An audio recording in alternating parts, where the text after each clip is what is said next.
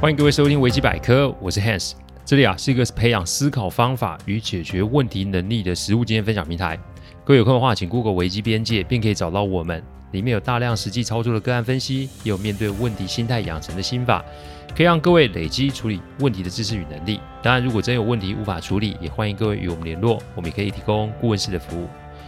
维基百科分享的每个个案都是经由向案件当事人或是客户取得同意及书面授权后才开始制作。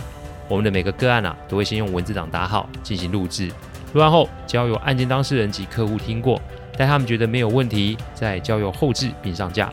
这是我们音频制作的程序。希望各位在分享维基百科之余，也可以向身边的人说明制作过程，好让他们可以安心。播这一集的时候，应该是过年喽。除了祝各位新年快乐之外，也提醒各位过年的时候啊，要记得行善哦。什么叫行善？我们是东方人哦，所以过年的相聚是正常的事情。亲人相聚啊，就会互相问候。记得，如果你是长辈，不要一直问晚辈的私事，也不要去比较晚辈们的成就高低。如果你是晚辈，记得要懂得选择场合与话题，人多的地方不要去。就长辈提问的问题啊，尽可能想出幽默及适合的应对方式，千万不要擦枪走火起冲突哦。与人相处是门学问，与亲人相处啊，那可是门艺术哦。所以请记得小弟的提醒，过年重点是大家开心，千万不要干些让人光火的事情才是哦。我之前讲过很多次了，过年对我们来说啊，就是个平常日，基本上我的客户啊是不会放过我的，因此啊，在与亲人相聚之余啊，该做的事情还是不会放下。过年的电话也是不会断的。今天的这个个案就发生在大年初二，他是我客户公司的特助，年纪三十出头，工作认真，是一个可期待的明日之星。因为笃信啊，成家立业，我想这应该是吃到客户的口水才是哦。我常为这种事啊，没少跟客户吵过。这成家立业啊，是老一辈留下来的观念哦，不是说不对，但观念是否可以用，要看实际的环境才可以论定哦。大家都知道初二是女儿回娘家的日子，但这是对有结婚的女儿来说吧？但是如果是未婚但有交往对象女儿，是否也要带着男友回家拜见父母呢？这位老兄啊，我就称他为特助好了。这个啊，人如其名，工作仔细，判断精准，让他成为客户公司的一个不可或缺的角色。做事啊都有计划的，而且定期 review 及回报，这让他在客户的心中的评价非常高。我们之前因为处理工作上的事情有短期的共识，所以呢，我对他是有印象的。那天我接到他的电话，还以为是公司发生了什么事啊。不过啊，当他说是他的私事时，我立马就问这件事客户知道吗？如我之前说的，来找我们委托案子必须是熟客的介绍才行。之所以这么做，是为了要避免利害关系的风险。以这个个案来说，他是客户公司的特助，所以如果他出了状况，无论这个状况是公事还是私事，在我看来，它一定会产生影响。这个影响如果是可控，那就不会波及到公司；但如果这个影响是不可控的，那对公司的客户公司的营运就会有风险。我常说我们的行业很特殊哦，我们不能让我们的客户陷入风险，所以我才会问特助问过客户了没？再来，他是因为客户才认识我，所以这也不算是因为我个人的品牌或是听 Podcast 而来的。这个机制有其存在的必要性，我知道这样很不通人情，但替客户避开风险才是我们的首要责任。因此，我便请他一定要先打电话给客户，所有事情找我处理，我才可以接受啊。大概三十分钟吧，客户拨了电话来，他说这个案子他没有细问，他也不想知道，但他可以介绍这个特助成为我的新客户。好，客户既然说了，那我就没问题喽。于是我便与特助啊通了电话，特助啊说。他啊有一位交往三年多的女朋友，两个人无论是生活上、价值观上都非常非常的契合，两个人现在都住在一起了。这对特助来说，应该也是以结婚为前提的交往。这次过年啊，他跟女友提出要陪他回去啊探望他的父母及家人时，遭到女友的拒绝。这已经是他提出的第六次了。于是啊，他便想要问原因是什么，但隔天女友就住在饭店哦，赌气不回来家里哦。他也气得直接跟公司请假回南部老家。算算啊，今天应该算是第六天了，两个人都没有联络，他又急又气，想不到办法，只好来找我问问，这要怎么解决哦。我听完他讲的话之后啊，我发现这位特助长基本上的脑袋啊是呈现一个比较秀逗的状态，这可能跟他的工作有关，因为他是跟老板工作，所以基本上公司的所有人，我是说所有人对他都会投鼠忌器。一个受到老板赏识的特助，其实要人不忽视是不太可能的。所以这些年啊，才会让这个特助误以为自己的规划就必须被执行，自己执行的事项就会成功。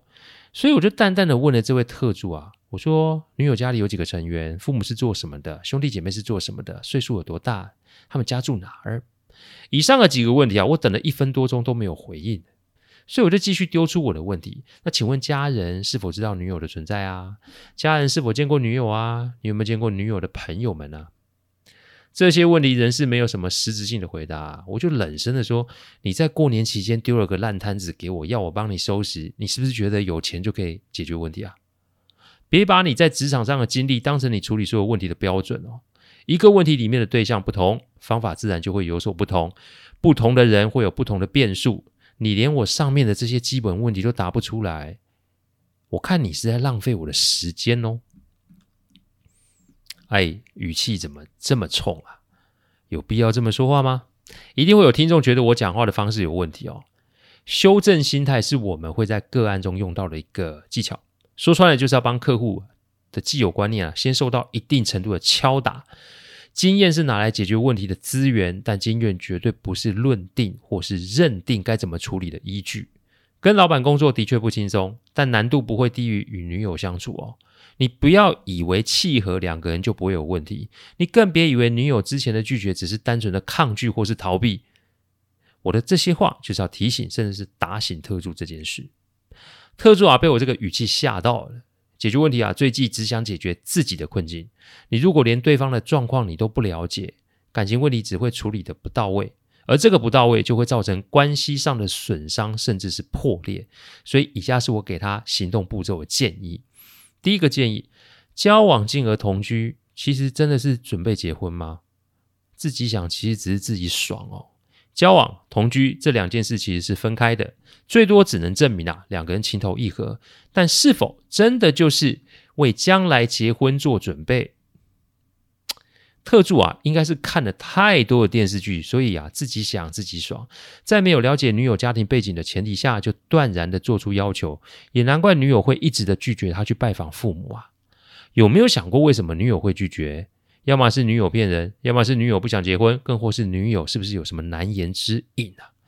我提醒特助啊，结婚从来都不是两个人的事，结婚是两个家族的事，所以你不要把事情想得太轻松。再来是男女本来就不同。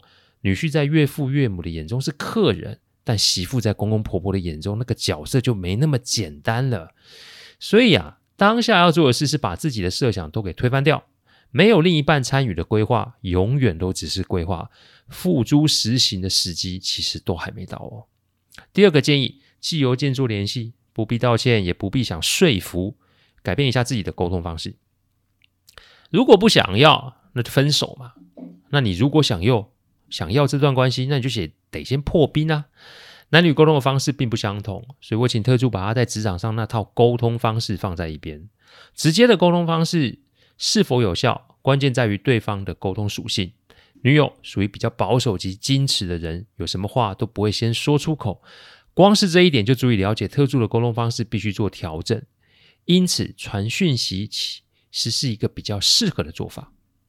我常说有情绪的时候啊，不要讲电话。传简讯哦，我刚刚说错了，不是传讯息，应该是要写 mail 才是一个比较好的方法。因为啊，有情绪的时候啊，千万不要讲电话、传简讯。及时的沟通，若是没有控制好情绪，搞清楚想法的话，很容易造成二度伤害哦。所以我要他啊，先写 mail 给女友，但写不是道歉，不是安抚，不是说服，不是解释，写是清楚表示出自己的想法是什么。写 mail 需要时间，所以会有效的缓和自身的情绪。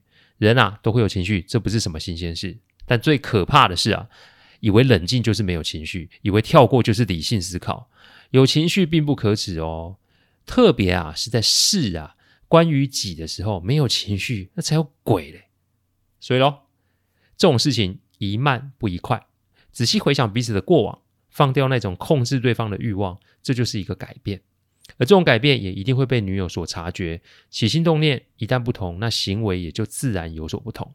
这不是什么操作人心的伎俩，这只是为人的一个基本概念罢了。第三个建议，规划只是出街，没有对方的加入，只是空谈，让女友拥有做主的权利哦。规划跟计划之所以不同，是差别在执行。感情的事啊，跟公司的专案是不太相同的。两个人的事缺一不可，所以重点在于让对方理解自己的规划，也要让对方知道，没有他，规划就只是个规划。既然不想分手，那就先行等待。结不结婚重要吗？